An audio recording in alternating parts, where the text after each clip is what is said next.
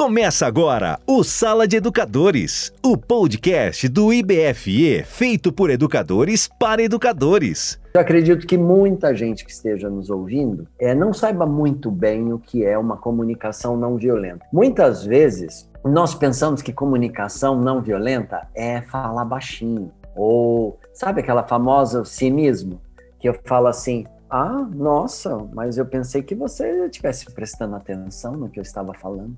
Ó, e parece que a minha entonação de voz é que vai gerar a violência ou não vai gerar a violência. Então eu vou trazer para vocês uma forma de se pensar a comunicação não violenta pelo ponto neurocientífico. Então vamos pensar o seguinte: uma regra número um da neurociência. Você colocou um pensamento dentro da sua cabeça, você tem uma descarga química, ou seja, tem uma reação química cerebral a partir da exposição daquela imagem, onde todo o teu corpo sente, toda a tua musculatura sente, você percebe isso nas suas células, ou seja, você sabe que quando alguém diz assim para você, olha, eu não gostei do trabalho que você fez, esse trabalho não ficou bacana. Se alguém fala desse jeito, nessa entonação que eu falei para você, você sabe que o seu coração tem uma tendência muito grande a disparar, você sabe que você sai do eixo, quando eu falo eixo aqui, o eixo emocional, você sai do equilíbrio emocional.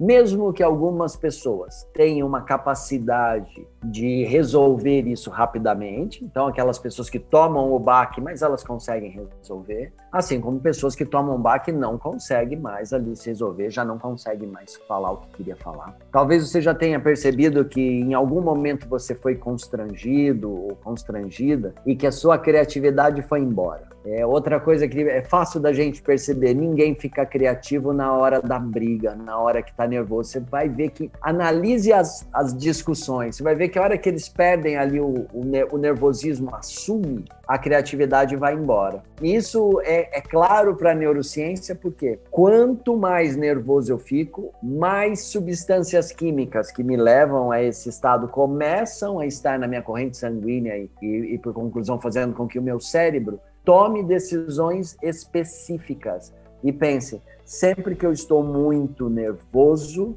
eu não consigo fazer com que o meu cérebro seja criativo, motivado, ou seja, as boas qualidades mentais que eu posso ter, que vêm desses disparos químicos cerebrais, eles não estão presentes quando eu me sinto desconfortável. Quando eu me sinto desconfortável, João, sempre que eu trago para minha cabeça algum pensamento aonde eu me vejo numa situação desconfortável. Isso pode ser durante todo o dia. Eu posso, por exemplo, entrar na escola que eu trabalho e olhar, por exemplo, para uma professora que está ali sentada, essa professora me cumprimentar de um jeito meio estranho e eu começar a alimentar aqui minha cabeça. Por que será que ela me olhou desse jeito? Nossa, mas não fiz nada para ela. Por que que tá me olhando desse jeito aí? Como eu não sei o que aconteceu, eu, meu cérebro ele vai começar a trazer, trazer possibilidades, trazer possibilidades. E o que que eu faço? Eu vou ficar ouvindo essas possibilidades dentro da minha cabeça. Eu vou ficar projetando, projetando possibilidades, projetando imagens, projetando imagens, tomando disparos químicos. Ou seja, eu vou passar o dia inteiro sem criatividade, o dia inteiro sem bem-estar, tudo porque eu resolvi alimentar aquela ideia de que aquela professora me olhou meio esquisito quando eu entrei na sala de não, quando entrei na sala dos professores. Então, olhem, acompanhem comigo onde eu quero chegar aqui. Esses nossos 15 minutos deixar muito por dentro do, da importância da comunicação não violenta. Do ponto de vista neurocientífico, do ponto de vista social é maravilhoso quero trazer do ponto de vista neurocientífico, até pegando um pouquinho do final da fala da, da Julia Maria.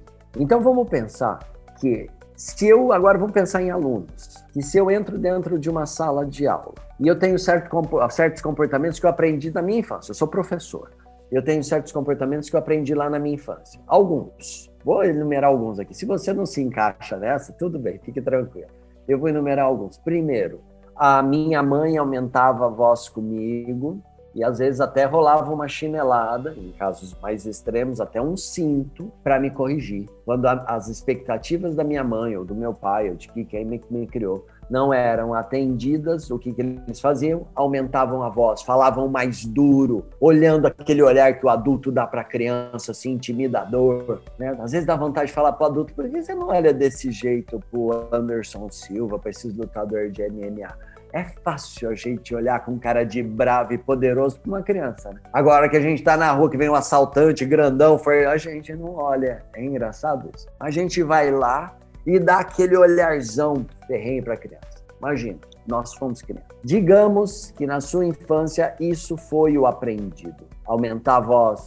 É, às vezes você foi humilhado. Às eu falo isso, às vezes fica estarrecido, mas os pais humilham os filhos. Não são todos os pais que que, que, sabem lidar com uma criança e às vezes humilham. Olha, o que, você acha que você vai ser? Você não vai ser nada, você não estuda, você não vai ser o quê? Vai fazer nada da vida, não vai ter nem emprego. Isso é humilhar. Eu sei que esse pai pode estar com a melhor das intenções, que é educar, mas nesse momento ele está humilhando. Então vamos supor que eu seja esse professor que, que fui criado lá da minha infância dentro dessa família, trazendo essas condições, ou seja, esse treinamento emocional essa autonomia emocional. Então, qual é a minha autonomia emocional? Ah, é que quando as coisas não saem bem para mim, eu costumo me descontrolar, aumentar a voz. Beleza. E agora você está trabalhando numa escola, e aí você entrou dentro da sala de aula. E tá aquela bagunça ali, você conseguiu conter primeiro, mandando todo mundo ficar quieto, dando uma olhada feio para um, uma olhada feio para aquele. Lembra do olhar feio lá de trás? Olha o feio para dizer, ó, tô te ameaçando aqui, tô te vigiando aqui e de repente uma criança resolve conversar um pouco mais da conta e o que eu faço aumenta a minha. Eu tenho certeza absoluta que muitos de vocês já fez isso. Pessoal, eu dou aula quase 30 anos. Quase 30 anos. Vou fazer 50 anos esse ano, há quase 30 anos eu dou aula. Eu já gritei muito. Eu já dentro de sala de aula já quis expor aluno em outros momentos da minha vida. Eu não sabia sobre disciplina positiva, não sabia sobre psicologia positiva. Já fiz isso e já vi muitos e muitos professores fazendo. E agora eu quero que você chegue a uma conclusão. Eu grito com o aluno. Nesse momento do grito, eu tenho três efeitos ali emocionais que eu posso gerar nesse aluno. Um é a raiva. Ele pode ficar com raiva de eu ter aumentado a voz. Um. Segundo é tristeza. Ele pode ter ficado realmente triste com o meu aumento de voz. E o terceiro é o medo. Ele pode ter sentido medo real. Dificilmente, quando você aumentar sua voz, ele vai se sentir alegre. Ah, a não ser que você aumente a voz para falar uma coisa muito boa.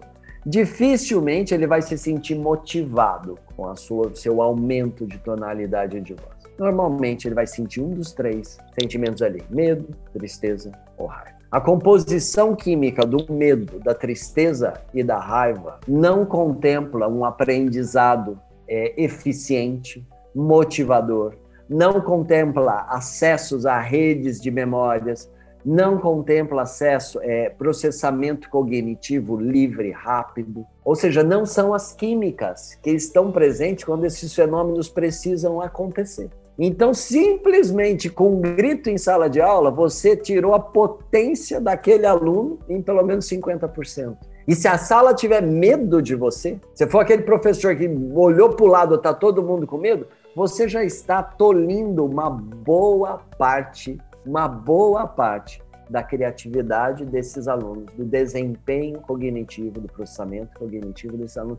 É simples assim. Eu tenho aqui uma especialista, que é a Júlia Marinho, acabou de falar aqui, especialista em neurociência. Ou seja, eu sei que nessa hora falo, nossa, mas agora o João jogou uma bomba, porque como que nós vamos fazer para trabalhar de forma diferente? Bom, primeiro é um dia de cada vez. Depois é conhecendo protocolos de comunicação. Comunicação não violenta é um protocolo de como se comunicar. A disciplina positiva é um protocolo de como se comunicar. Dentro da educação é, positiva, ali uma comunicação assertiva, positiva, a gente pode aprender. Isso tem tudo em livros, isso tem cursos. Então, significa que nós não estamos jogados ao léu. Não, nós temos quem pode nos ensinar, nós temos como aprender novas condutas. Só que é o seguinte, a partir dessas novas condutas, que esses livros, que essas teorias, que esses protocolos de comunicação vão nos ensinar, como a disciplina positiva, a Gabi fala com maestria disso, da gentileza com firmeza. Vejam, além de eu colocar isso em prática, eu tenho que ser paciente, resiliente. Tem professor que fala assim: ah, João, mas já tentei umas três, quatro vezes conversar com aquele aluno. Poxa, deveria ter tentado 30, 40 vezes. Nós não podemos desistir. É igual criar filho. Esses dias eu fui atender um pai que ele me falou assim: ah, cara, eu nem ligo mais pro meu filho, eu não ligo mais pra nota, não ligo mais pra nada, sabe? Porque ele não quer nada com nada. Eu falei: vou só botar comida na barriga dele e deixar ele ali. E eu falei para esse pai: se abandonou seu filho, se abandona. Não, mas como assim, João? Já tem 14 anos, sabe se virar? Eu falei assim, abandono. Você pode ser processado, preso. Isso é abandono. Você não pode abandoná-lo. Ah, eu vou passar a vida inteira tentando educá-lo? Sim, a vida inteira, se for preciso. Ou seja, porque é esse o papel. Você está ali, eu estou falando como pai e também depois como educador, mas esse é o seu papel. Seu papel é ajudar aquele ser a se desenvolver. Na família, quando eu falo como pai, o seu papel é ajudá-lo a se desenvolver como você, quando você é professor, ajudá-lo a se desenvolver. Não é humilhar, não é aumentar a voz. Gente, volto a dizer para vocês, eu sei o que é indisciplina em sala de aula. Eu sei o que é ir embora para casa com os ombros caídos lá para frente, sem energia nenhuma, depois de ter dado dois períodos, um de manhã e um à tarde com a criançada. Eu entendo. Eu sei que o trabalho não é fácil. Não estou aqui dizendo para ninguém aqui que ah, é fácil o que nós temos para fazer. Não é.